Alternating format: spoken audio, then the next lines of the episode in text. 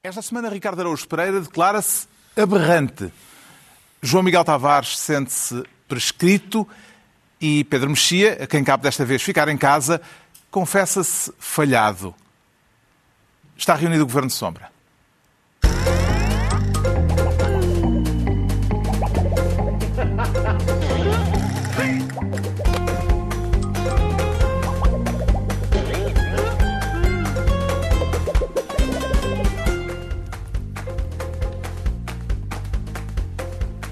Ora, viva, sejam bem-vindos. No final da semana em que tivemos sinais de que o pico da pandemia pode já ter sido ultrapassado, embora não esteja para breve ainda o desconfinamento, uma semana marcada também por apelos para a criação de um governo de iniciativa presidencial e ainda pela admissão do coordenador do plano de vacinação. Temas, todos eles de que vamos falar daqui a pouco, neste Governo Sombra, em que o Ricardo Araújo Pereira se apresenta desta vez como Ministro da Puericultura. E em que proporções é que junta nisso Ricardo Araújo Pereira a, a, a, cultura e a puerilidade? A puerilidade, sim, são em, em algumas medidas de, do âmbito da cultura que são um bocadinho pueris, hum. digamos. Mas Como... mais pueris ou mais culturais? São as duas Eu queria coisas... saber a proporção. É, não, se é 50-50, está muito sei, equilibrado. Você quer é... falar do confinamento dos livros e de uma nova raspadinha. raspadinha o que é que encontra de pueril em ambas, em ambas o... as iniciativas? Vamos lá ver, o, o confinamento dos livros parte de um raciocínio meio infantil, que é para não prejudicar uh, as, as livrarias, ninguém vende livros agora. Ora, isso faz com que o prejuízo para o setor dos livros seja muito superior àquele que seria. Ou seja, talvez fosse mais fácil manter as, uh, a venda ao postigo, por exemplo, ou, ou, ou, os livros onde, onde há superfícies que estão abertas e podem vender livros, mas neste momento estão proibidas de o fazer, e apoiar as pequenas livrarias, talvez fosse mais barato, do que infligir a todo um setor que, que não, tem, além dos livreiros, tem editores, autores, etc., uh, infligir este sofrimento. Já se pode concluir que os livros não são bens essenciais, não é? Não, Porque o que está ser. aberto são bens essenciais. Pois não, mas em princípio são. São essenciais a tal ponto que se receou que as pessoas se precipitassem para as livrarias a dizer eu preciso do meu Thomas Mann agora! Como se fosse a Black Friday. Já vamos falar da raspadinha depois. Ah. Esta semana gerou-se um movimento de contestação ao facto de estar proibida a venda de livros, a não ser online, uma decisão que a Associação Portuguesa de Editores e Livreiros não compreende. O livro é um bem essencial Uh, e é por isso que tem um regime especial de IVA de 6%. E o Presidente e a Presidência comunicou que neste estado de emergência havia três ou quatro alterações ao anterior uh, que permitiam ajustar uh, à nova situação e à nova quinzena. De todos os pontos onde a Presidência da República deu espaço para o Governo poder mudar a situação, das aulas não presenciais ao recrutamento de médicos no estrangeiro, passando pela venda dos livros, o único que não foi cumprido pelo Governo foi a venda dos livros. O Presidente abriu a porta ao desconfinamento dos livros, mas o Governo não aceitou a ideia. Vê alguma lógica, João Miguel Tavares, eh, eh, no facto de se puderem comprar eh, canetas ou cadernos ou borrachas numa papelaria e os livros estarem cobertos por um plástico impedidos de ser vendidos? A única lógica que eu vejo aí é poética, o que casa com os livros, neste sentido. Eu acho que pela primeira vez a minha geração, isto não nos aconteceu no 25 de Abril, eu tinha seis meses e nunca tive aquela sensação que era andar, uma espécie de andar a traficar livros por debaixo uh, da mesa.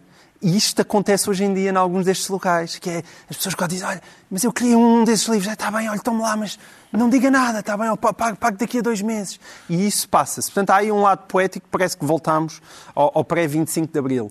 Mas, em termos de lógica, não há nenhuma. Até porque a história dos, dos equipamentos eletrónicos, isso parece que é disponível, o, o, que está disponível, e, portanto, as pessoas vão a, a FNACs, onde podem comprar CDs e DVDs e depois não Mas podem comprar livros, porque os livros estão, estão cobertos com plástico. Estão cobertos. Eh, mas a, eh, a, eh, o absurdo não é só no setor livreiro. A mim aconteceu-me, por causa de uma familiar muito próxima que estava doente, nós tivemos que sair em família eh, mais do que uma vez de Lisboa. Aconteceu-me uma vez eu estar numa bomba de gasolina e não vendem água. E, por exemplo, a, história da água é extraordinária. E, por exemplo, eu, eu fui eh, ali àquelas, aos drive-ins da McDonald's em que vendiam a comida toda. Eu não estou a brincar. Vendem o Happy Meal todo, mas não vendem água. Vendem o hambúrguer, as batatas fritas cheias de sal e depois tu não tens o que beber. Tu não tens o que beber. Epá, kid you not, é mesmo verdade, é isto que está a acontecer.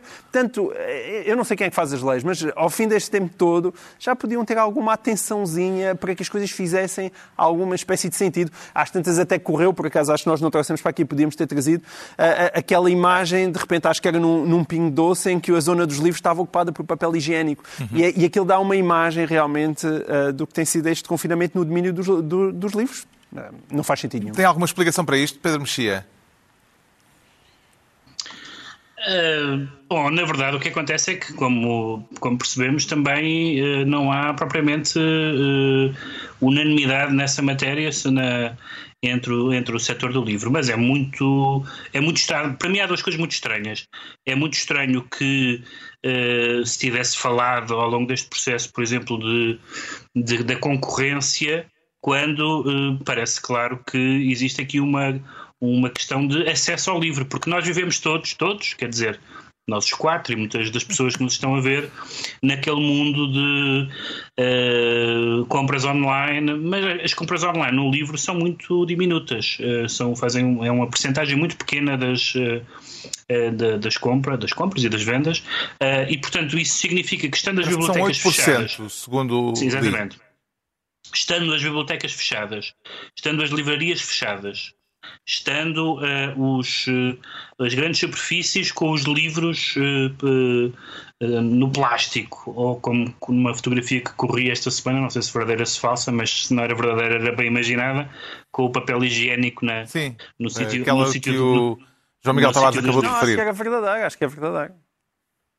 Uh, mas se não é verdadeiro, é uma boa, é uma, é, é, uma boa imagem. Portanto, neste sentido, o que é que está a acontecer é que muito, já se sabe que a, a rede livreira, nomeadamente, não é grande coisa. Felizmente há bibliotecas. Não havendo rede livreira, não havendo bibliotecas, não havendo grandes superfícies, não havendo coisa nenhuma, o que significa que há muitas pessoas que estão privadas do livro. Uh, se o livro uh, é, quer dizer, se, se comprar jornais é considerado uma atividade essencial, e ainda bem, um, não sei porque é que o livro está arredado dessa, na, dessa lógica e, portanto, uh, é um bocadinho chocante perceber, até por uma razão que tem sido argumentada e que eu acho que é verdadeira, que é um, não estamos a falar das pessoas que se aglomeram uh, para ir beber café ou para fazer qualquer outra dessas atividades normais do dia a dia que geram multidões ou que geram pelo menos pequenas multidões.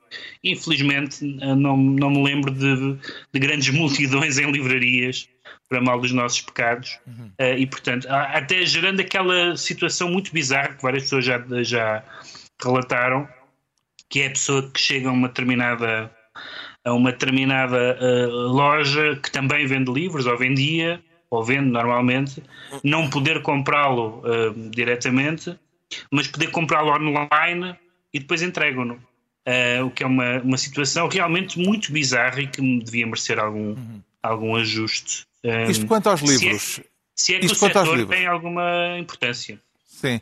Isto quanto aos livros, quanto ao outro, o aspecto da puericultura que o Ricardo Araújo Pereira invocou. Ricardo Araújo Pereira, tenciona jogar na nova raspadinha do património? Tenciono, sim senhor, Carlos. Estou ansioso para jogar na raspadinha do património. Antes Como é que disso... aquilo funciona? Não sei. Antes disso, queria só dizer Vai só que... começar em maio. Queria só dizer que isto também não são só coisas negativas. Porque isto de uma pessoa se dirigir a uma superfície uh, onde não pode comprar o livro, mas pode, comprando-o online, ir recolhê-lo, acaba por incentivar a leitura porque uma pessoa não, não pode ler o Kafka, mas pode vivê-lo. E, portanto, acaba por ser um incentivo interessante. Sobre a raspadinha, vamos lá ver. Eu, a raspadinha para financiar o património... Arranjar... Mantemos-nos no, no, no setor da cultura. Mantemos no setor da cultura. Eu, eu vamos lá ver, é, há, há, outros países que também têm isto, este tipo de coisa. É, apesar de tudo, não sei, esses países, por, por um lado, não têm, se calhar, os problemas sociais que nós temos relativamente à raspadinha, já viramos falar disso. Por outro, isto tem sempre um cheirinho a pelintrice e a desistência, não é? A questão é, o Ministério da Cultura tem sempre um orçamento muito reduzido. E a gente aceita isso e agora vai, vai, são as raspadinhas que vão. A gente não, não aceitaria a raspadinha da educação nem a raspadinha da saúde. Mas para a cultura, tudo bem, vamos raspar isto a ver se financiamos o património. A nova raspadinha, a lotaria do património, que começa em maio, vai servir para eh, financiar o Fundo de Salvaguarda do Património Cultural aproveitando-se daquilo que já há quem veja como um vício preocupante. Olha, 5 euros. Os números reunidos pelos investigadores dizem que os portugueses gastam, em média, por pessoa, 160 euros por ano em raspadinhas, enquanto que, por exemplo, em Espanha, esse valor cai para os 14 euros. A equipa da Escola de Medicina da Universidade do Minho acredita que se está perante um problema de jogo patológico. Acha que é mais viciante do que, do que outros jogos ou não? Eu acho que sim. Viciante e como é como às vezes sai prémios que, são pagos no imediato, eh, eu vejo isto, principalmente para as classes até mais baixas, estão à procura do imediato de algum prémio e acabam por se viciar e, e quando recebem, por exemplo, um prémio de 10 euros, gasto logo 5 aos 10 à procura de 20. Os investigadores também concordam que o prémio imediato é um dos fatores de sucesso das raspadinhas. Juntam ao segredo do negócio a facilidade de acesso e o grande número de pontos de distribuição, assim como a aceitação social e o baixo estigma associado a este tipo de jogo. Um alerta com cerca de um ano, de fevereiro do ano passado. Como é que avalia isto de ser o Estado a promover o vício, Pedro Mexia? Há muitas instâncias em que o jogo, ao jogo é dada uma função social, isso não é, ou aos rendimentos do jogo, isso não é uma, uma novidade. E a salvaguarda do património uh, é sempre bem-vinda. Agora, eu não sei se isto é pior, não parece seja pior do que outras, uh, do que outras formas de, de, de arranjar uh, dinheiro para o património, como as jantaradas do Panteão, Uh, ou, ou, ou, as filmagens à maluca em, em monumentos nacionais enfim, alguns episódios que conhecemos do passado recente, ou até, porque estás a dizer que não, não imaginamos isto fora da cultura, eu acho que imaginamos isto fora da cultura. Por exemplo, uh, ser expoliado fiscalmente pelo Estado, mas candidatarmos a um magnífico automóvel que é, por exemplo, uma coisa que essa prática é bastante conhecida e é bastante bizarra e bastante terceiro-mundista. Portanto, não vejo que esta raspadinha seja mais chocante do que outras práticas, quer de, que revertem para o património, quer utilizadas pelo Estado de outros setores. É, pá, considera um problema, não, Ricardo, uh, João Miguel Tavares ia pegar na palavra, é? a minha pergunta era se considera um problema o, o, facto, como vimos na peça de há um ano já, uh, de uma investigação da Universidade do Minho, demonstrar que a raspadinha está associada a, a, um problema de vício junto de gente desfavorecida. É isso mesmo, esse é o problema. E, portanto, eu aí discordo de Pedro Mexia, porque se, se, se, nós estamos a, a, de repente a taxar as pessoas que vão fazer jantaradas ao Panteão e que, entretanto, andaram ali na, na Web Summit, estamos a tirar dinheiro ao pé de Cosgrove e as pessoas todas que lá hum, pagaram é muito para aquilo. Não é essa Aqui, a questão. Não, sim, sim, mas o meu ponto é que é esse. É, é, este é o ponto, é saber se a raspadinha, se a raspadinha sim, mas... atinge em primeiro lugar as classes mais baixas. E, portanto, aí é, é. Mas a discussão nessa matéria não tinha a ver com apenas com dinheiro, tinha a ver com a dignidade do Estado. Não, não, mas ouve lá, mas aqui mais do que a dignidade do Estado preocupa-me a dignidade dos pobres. Olha como ficou bem esta minha frase. Eu sei que a ti não, também é, te preocupa a dignidade dos pobres, Pedro Mexia. Já agora. Ricardo Araújo Pereira, uh, uh, tem ideias para mais raspadinhas onde se possa ir arranjar dinheiro sim, sim. para outras necessidades sim, de financiamento? O bingo do teatro, a taluda do, do, do bailado. Eu, eu não sei se não. Atenção, nós na altura falámos aqui sobre o ridículo da, do Ablitz a ganhar um magnífico automóvel. Hum, e por acaso não tem nada contra isso.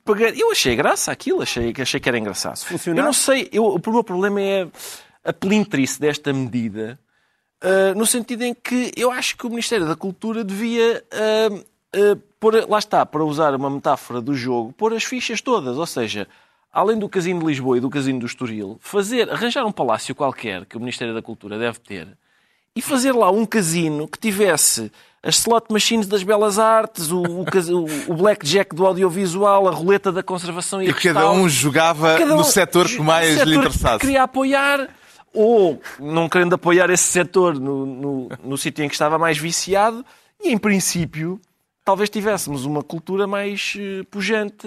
Esta, eu acho, que, uma, acho que o Blackjack Black Jack do audiovisual já existe. Entregamos ao Ricardo Araújo Pereira a pasta de Ministro da Puerilidade. Quanto ao Pedro Mexia, quer ser desta vez Ministro da Presidência para apoiar ou para criticar os apelos presidencialistas que vieram a público esta semana, Pedro Mexia? Sim, as discussões que têm havido sobre essa matéria neste ano da graça de 1981 uh, têm sido muito interessantes.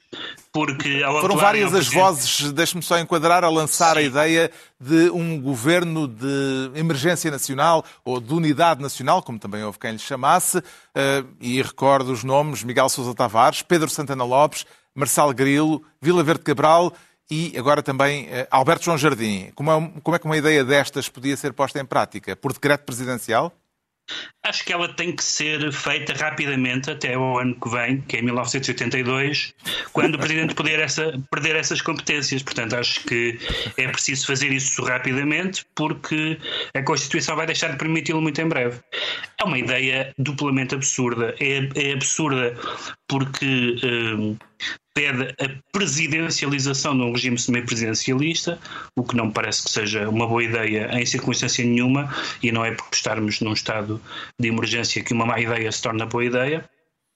Uh, porque algumas dessas, há, formulações para todos os gostos, mas algumas dessas formulações uh, sugerem a ideia de um governo à la carte, por exemplo, tira-se os ministros, mas só os incompetentes, que é, como se sabe, um critério de uma objetividade e de uma solidez política. Essa foi a sugestão uh, de Miguel Sousa Tavares.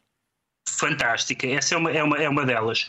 Um, e depois há a questão da, da, de, de quão feliz tem sido na Europa a ideia, por exemplo, de governos técnicos. A Itália está a tentá-lo outra vez, da outra vez com o Monti não correu bem.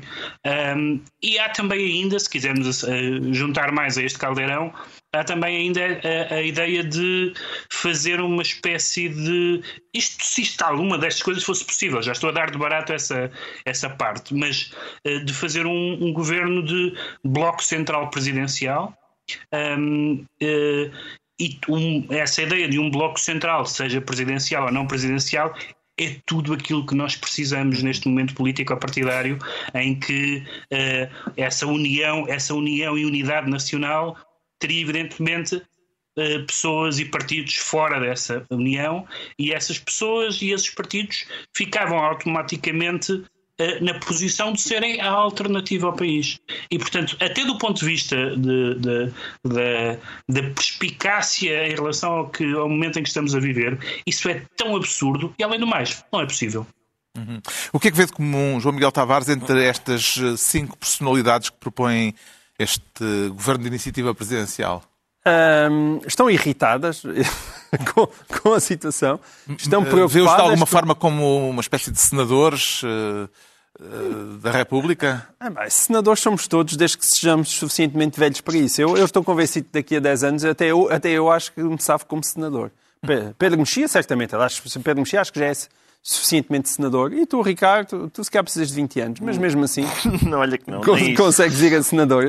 Eu, eu dou muito pouca importância aos senadores. Eu, eu simpatizo com o desespero, muitas vezes, da, da, das pessoas. Mas simpatiza com acho... esta solução proposta?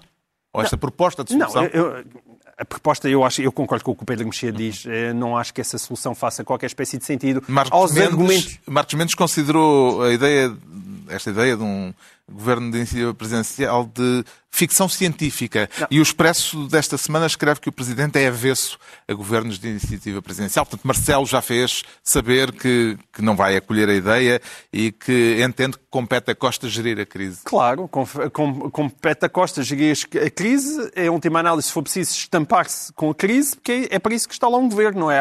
Ah, isto agora está difícil, então tirem este e metam outro. Ah, isso não faz qualquer espécie de sentido. Ainda por cima, porque falta aqui só um detalhe, que é ninguém quer ir para lá. Ninguém quer ir para lá. As pessoas mesmo às vezes falam com o Rui Rio e dizem ah, o Rui Rio critica tão pouco o Costa, mas o Rui Rio está quietinho à espera da, da vez dele, como é evidente. Quem é que era o, o, Para já, em termos de timings e tudo isto, isto hoje em dia é uma situação completamente volátil. Há uma semana estava o caos absoluto. Esta semana caíram imensos números, já, isto já mais, mais 15 dias já está toda a gente, vem aí a primavera e vai toda a gente para a rua e, portanto, convém, enfim, não andar excessivamente atrás do espírito do tempo. Que composição imagina para o sugerido Governo de Salvação Nacional, Ricardo Araújo Pereira? Quer eu, fazer a linha? Eu gostava muito, sim, eu gostava, quer dizer, não identificando pessoas concretas, mas um perfil, o perfil da pessoa que eu gostava que integrasse um Governo de Salvação Nacional era uma pessoa, era um grupo de pessoas a quem a gente perguntasse o que é que os senhores vão fazer agora, depois de terem sido nomeados para este governo de salvação nacional, pessoas que respondessem a esta pergunta, vou-me demitir porque não aceito pertencer a governos que não foram eleitos. E, portanto, é esse é o tipo, é o perfil. Por exemplo, pessoas que eu gostasse de ver, uh, vamos supor, uma pessoa que eu gostasse de ver uh, a desempenhar funções governativas, como uh, a professora Susana Peralta, por exemplo. Gostava muito que ela dissesse, em princípio ela diria isto. Sinto que se fosse Uh, se alguém lhe dissesse, olha, queríamos contactá-la para fazer parte de um, de um, governo de salvação nacional, ela diria, não, muito obrigado. Acha que algum destes cinco proponentes da ideia de, estaria disponível para integrar Sim. um elenco governamental nessas circunstâncias? Sim, normalmente há um texto do Woody Allen em que ele faz, o, faz uma, um pastiche da... Uh, eu acho que é do Fedon, não é? Aquele texto do Platão em que, o, que relata os últimos momentos da vida do Sócrates um, e então ele diz, uh, o, Sócrates está, o Sócrates do Woody Allen está a perguntar a si próprio por que raio terá sido con, con, uh, condenado? Será que foi por eu, por eu ter proposto a ideia do rei filósofo? E os amigos dele dizem sim, designado, foi isso, foi por teres proposto essa ideia, enquanto tossias discretamente e apontavas para ti próprio. Normalmente estes, estes senhores que fazem esta proposta parece-me sempre que estão a tossir discretamente e a apontar para si próprios. Um, eu, eu acho que há uma tendência engraçada para, em situações de dificuldade, a gente dizer: ah, bom, ok, a democracia é ótima, menos em situações de dificuldade. Parece-me que é o contrário. É, é, é... Não, não é só a democracia, Ricardo, é a política. Exato, exato. O Pedro Mexia fica então Ministro da Presidência. Agora é a vez do João Miguel Tavares se tornar Ministro da Vacinação, pelo que percebi, para saudar a demissão eh, de Francisco Ramos, o coordenador da Task Force. Sim. Embora até na hora da demissão, Francisco Ramos, eu acho que se confundiu. Eu, ele, ele confundiu-se. Eu digo que se confundiu, eu fico contente que ele se tenha demitido. Acho que já se devia ter demitido há mais tempo, uhum. seja por causa das confusões em torno da vacina, seja por causa das declarações inaceitáveis que ele fez eh, respeitantes ao, a, quem, a, quem, votou no Chega. Mas na altura de, em que em ele. Aventura, no caso. Uh, foi, votantes, votantes em Aventura, sim. Uh, em que, uh, mas de repente, quando ele chega e se demite, encontra uma razão em que, além de ainda não ter sido completamente claro o que é que, até agora, o que é que se passou exatamente no Hospital da Cruz Vermelha, assim de tão grave, mas lá está, faria mais sentido ele se ter demitido, e é verdade que ele colocou o lugar à disposição no Hospital da Cruz Vermelha, hum. do que na Task Force. Mas qual foi para si o pecado capital de Francisco Ramos nestes meses em que esteve à frente da Task Force para a vacinação? Eu acho que foram muitos. E muita gente às vezes desvaloriza isto e diz: ah, não, mas a vacinação até está acima da média da União Europeia. Mas. É um facto. É um facto. Mas, em primeiro lugar, em primeiro lugar, há a questão das declarações que eu já falei, só essas declarações em si. Não, que isso até, até mais tarde, mesmo o apoio que ele deu a Marisa Matias, é uma coisa que mostra uma cabeça partidária e que não tem bem noção de, qualquer, de qual era o papel dele neste momento em Portugal. Depois, a questão todas das, das inúmeras trafolhices mais variadas possíveis, um pouco por todo o país. Um, e, e... Mas isso é sacável ao, ao claro que é. Presidente ou é sacável, é sacável a quem manda, não é? Claro que ou ele, ele bem pode dizer que não, é, eh, que não é responsável pelo Ministério Público, mas há um desleixo claro no que fazer às sobras, quais é que são os critérios, e esses critérios não só, ah, de certa maneira, estimularam esse nível de trafolhice, como a falta de critério, mesmo na, na, na questão de, dos políticos, da vacinação dos órgãos de soberania, está a dar uma sucessão de casos porque o Supremo Tribunal de Justiça decide assim, o Tribunal de Contas decide de outra maneira, o Tribunal Constitucional nem se atreve a dizer como é que decide, que também parece uma coisa inacreditável. E isso é de uma falta de critério. De quais são as prioridades? Não pode ser, não pode ser. O Supremo decide fazer de uma maneira, o Tribunal de Contas outra, o Constitucional não diz como faz, a Assembleia da República já disse que fazia de uma maneira e já deu 30 voltas, porque isso desprestigia as instituições e, nesse aspecto, o mandato dele foi um desastre. O PSD propôs, entretanto, a criação de um crime de vacinação indevida para penalizar os casos de abuso. Parece-lhe adequada, Pedro Mexia, a ideia de uma pena de prisão até três anos em casos destes? Bem, não sei qual seria a moldura penal adequada. Eu acho que uh, um, um, um, caso de fraude uh, no, no contexto da saúde pública uh, é possível perfeitamente já enquadrá-lo de outra maneira. Mas Justamente dizer... o Primeiro-Ministro veio já invocar a sua condição de jurista, embora com inscrição suspensa, como fez questão de dizer, para contrariar a proposta do PSD, dizendo que os casos que têm vindo a público são factos enquadráveis em crimes previstos e puníveis de acordo com a legislação penal já em vigor. Tem eh, ideia de que tipo de legislação é que pode eh, penalizar os penetras da vacinação?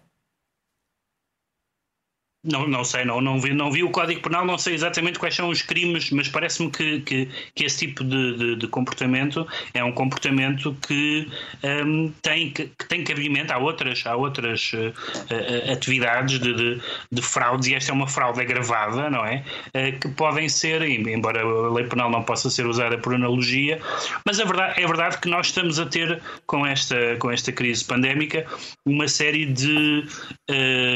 Estamos a esbarrar com uma série de omissões um, uh, que não digo que seja o caso, mas de situações que não são previstas, que não estão previstas, em que nunca, que nunca foi pensado uh, do ponto de vista constitucional, do ponto de vista legislativo, ou até do ponto de vista simplesmente organizativo.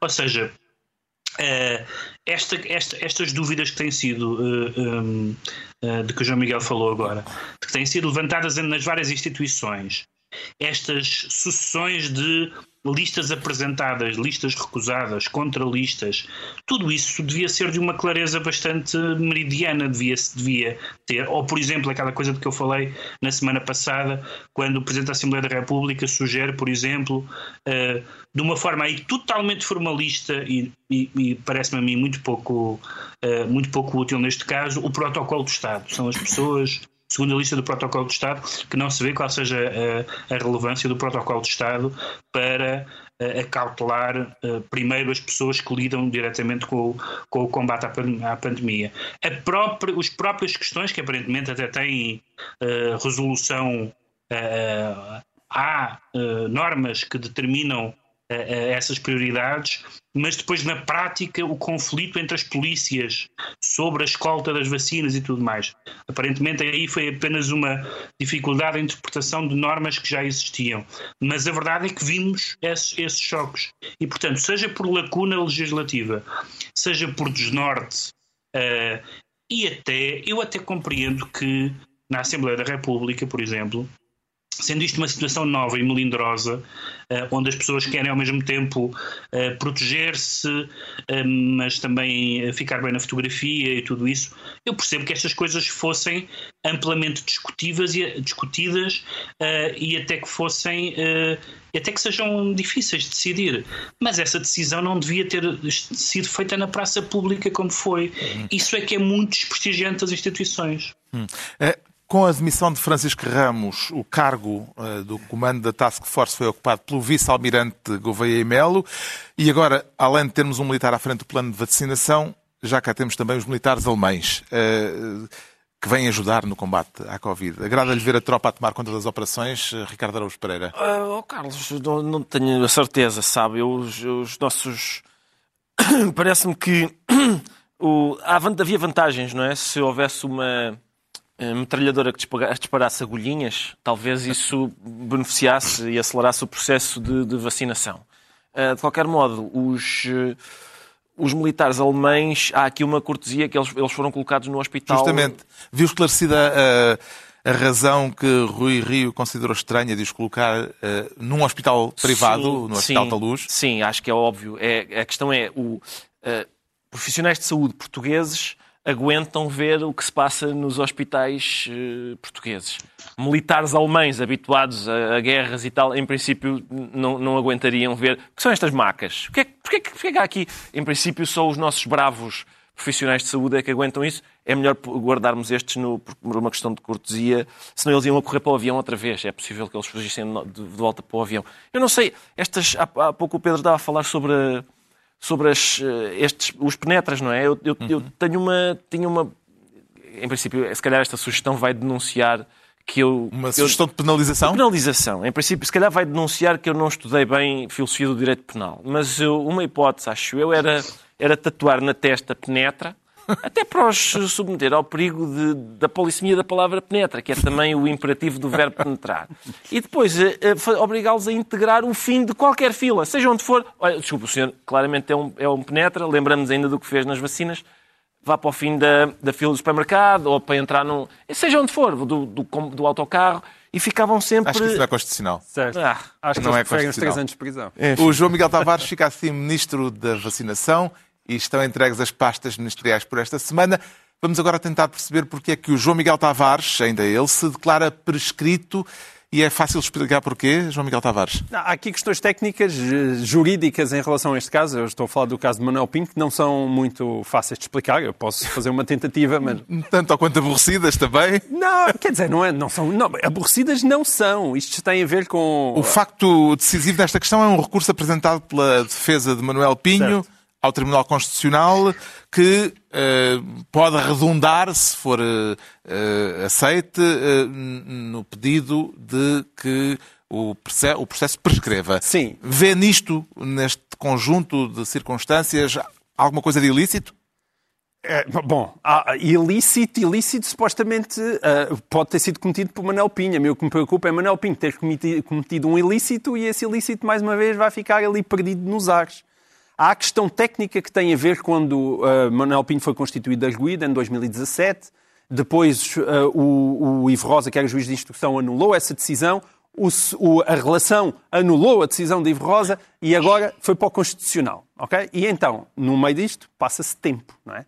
Ora, o que é que está aqui em causa? O que está aqui em causa são quase 15 mil euros por mês que alegadamente Manuel Pinho esteve a receber do Banco de Espírito Santo entre 2005 e 2012. Aí coloca-se mais uma camada jurídica em cima, que é saber a prescrição de um crime de corrupção passiva são 15 anos, e quando é que começa a contar? É do momento em que o acordo é estabelecido, 2005 mais 15, 2020, prescreveu, ou é qu- enquanto continuaste a embolsar dinheiro, que é 2012, e portanto ainda não prescreveu. Mas para além destas questões jurídicas todas que devem entreter imensos alunos nas aulas de Direito, há aquela pequena coisa que o cidadão comum, o povo, como qualquer um de nós, gostaria de saber é mas é mesmo verdade que nós tivemos um Ministro da Economia que durante sete anos andou a embolsar 15 mil euros por mês do Grupo Espírito Santo?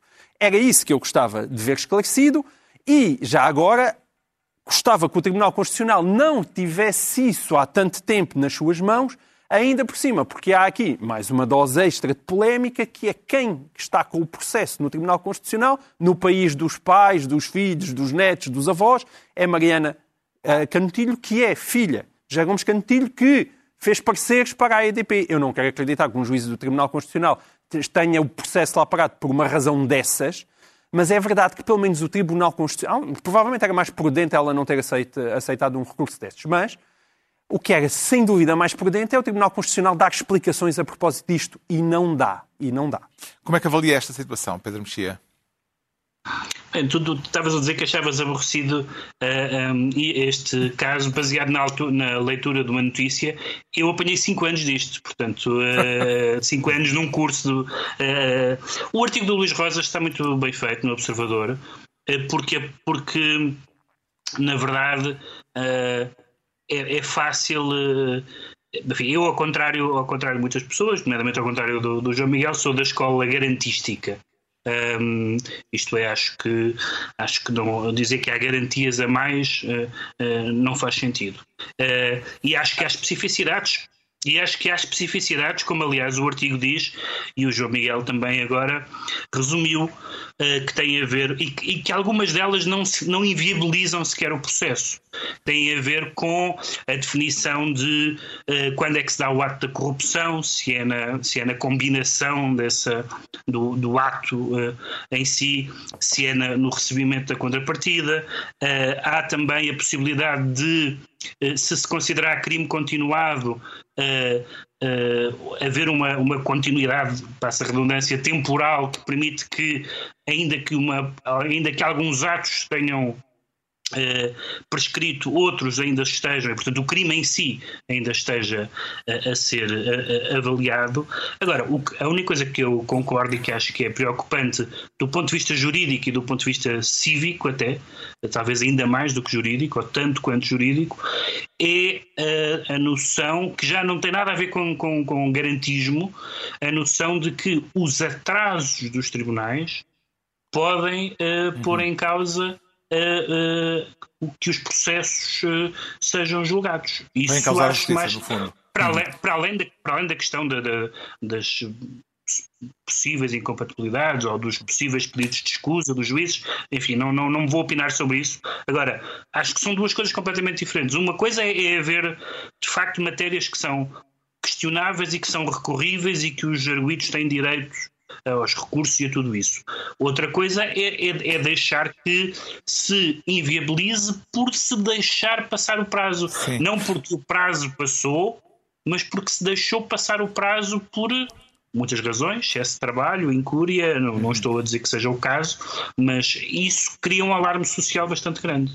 Uma eventual prescrição põe em causa, Ricardo Araújo Pereira, do seu ponto de vista, a credibilidade do funcionamento da justiça? Oh, Carlos, eu diria que sim. Suspeito que sim. Eu também sou a favor das garantias. Atenção, o sistema judicial não pode ser uma selvageria em que o arguído não tem direitos nenhums. Mas sou contra a garantia de que uma pessoa nunca é julgada. Eh, ter, ter essa a garantia de que o processo não vai a lado nenhum porque vai por cá para escrever. Essa é a única garantia contra a qual eu sou.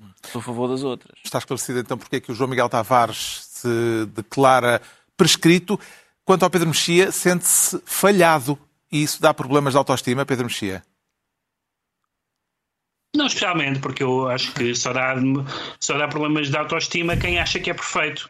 É Quer falar do índice anual da revista The Economist, que retirou Portugal da categoria de democracia plena, passando-nos para a designação de democracia com falhas. Que relevância é que dá a este tipo de avaliação, Pedro Mexia? Ah, não dou aquela relevância das pessoas que acham que vivemos em Pyongyang, como já disse várias vezes.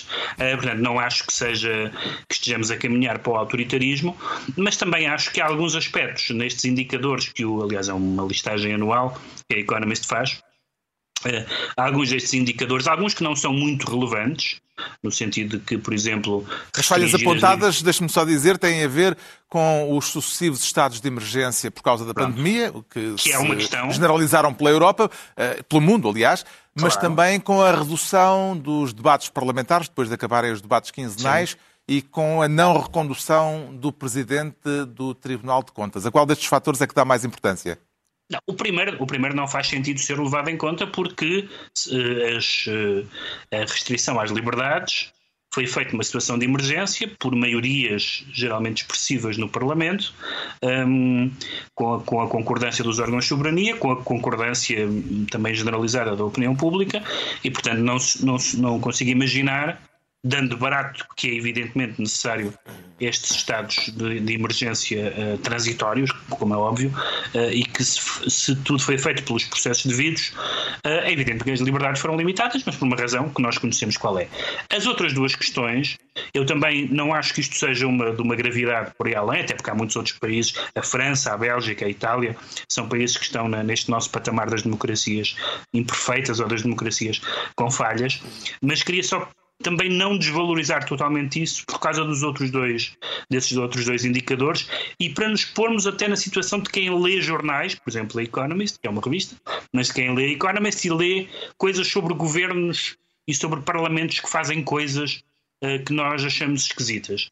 E se nós estivéssemos a ler num jornal sobre um outro país qualquer algumas dessas coisas, a redução dos debates, a, a, falta de transparência em alguns processos de reguladores e, de, e do Poder Judicial, nós acharíamos estranho. E, portanto, é normal que, essa, que essas questões essas questões sejam levadas à conta de situações estranhas, situações que causam dúvidas em Portugal, dúvidas legítimas, não conspirações internacionais. Não sei se alguém também se lembrou de achar que a Economist, juntamente com, com, com, Paulo, com Paulo Rangel e Miguel Poiares Maduro, também fazem parte de uma conspiração internacional. Dúvidas legítimas sobre o funcionamento da. da não, da democracia, não da democracia, enquanto a democracia não está em causa em Portugal, não é, não é disso que estamos a falar, mas Uh, é evidente que se num, se num país onde havia um nível de escrutínio esse, e de controle uh, do poder político, esse escrutínio e esse controle diminuiu, isso é uma preocupação. E acho que fingir que não é uma preocupação, ou as pessoas que acho que estão atentíssimas a estes, uh, a estes índices, uh, de repente acharem que este é que não vale coisa nenhuma, também me parece bizarro. Isto será caso para nos preocuparmos com a saúde da democracia em Portugal, Ricardo Araújo Pereira? Tenho a certeza, Carlos, eu não me sobressaltei muito. Aliás, eu sobressalto-me quando a, quando a The Economist nos coloca no, no grupo das democracias sem falhas. Fico mais uh, surpreendido nesses anos do que em anos como este. Não tem acontecido com frequência. Aconteceu duas ou três vezes aconteceu, e eu fico sempre sim, assim. Três, sempre quatro vezes. Um bocadinho inquieto, porque. Eu, eu, aconteceu eu nos acho... anos de Sócrates, por exemplo? Exato. Lá está, mais uma fonte de inquietação. uh, e eu, mas é. Quer é dizer, preciso saber quem é o correspondente da Economist na altura em Portugal. É, exato. Mesmo a, democracia com, mesmo a democracia com falhas continua a ser um regime melhor do que outros que, que às vezes claro. não têm falha nenhuma. O que é que destaca no estudo da Economist, uh, João Miguel Tavares? Eu, o que eu destaco, uh, eu, eu, li isso numa notícia do público, é que eu destaco era um, era um intertítulo que dizia lusofonia sem democracias plenas. E isso eu gostei, lusofonia sem democracias plenas, que é bom, é bom ver o legado, o legado que nós a esse nível deixámos no mundo e realmente quando nós olhamos para as, luso, para as lusofonias todas, não estão, fizemos um, um... Quatro dos um, países estão na, na, na um trabalho Angola, Guiné-Bissau, estão no patamar dos totalitários, que é o... exato, exato. Não temos muito que nos orgulhar. Agora, eu, eu, partilho a opinião do, do Pedro Mexia. Já sabemos porque é que o Pedro Mexia se anuncia falhado. Vamos agora tentar perceber porque é que o Ricardo Araújo Pereira se declara aberrante. Qual é a aberração em causa, Ricardo Araújo a Pereira?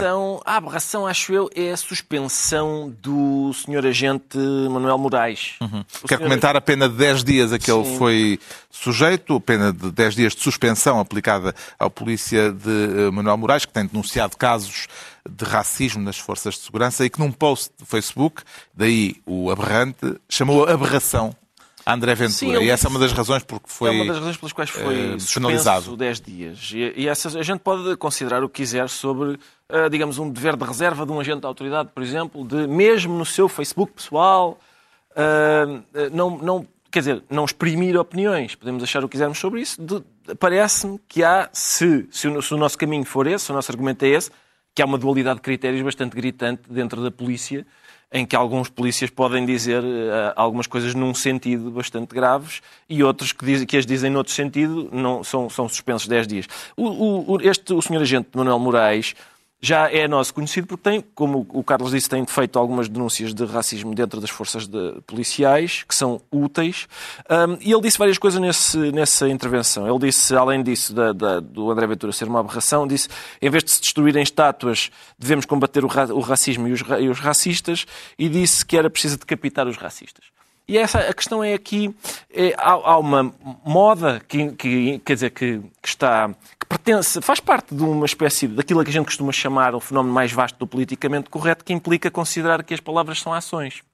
Uh, ora, as palavras têm, têm ah, alguns aspectos interessantes que, que as distinguem das ações. Uma é, por exemplo, raras vezes causarem dano. Por exemplo, a gente, a gente decapitar uma pessoa causa dano, porque a gente separa a cabeça do corpo dessa pessoa, o que é unanimemente considerado danoso.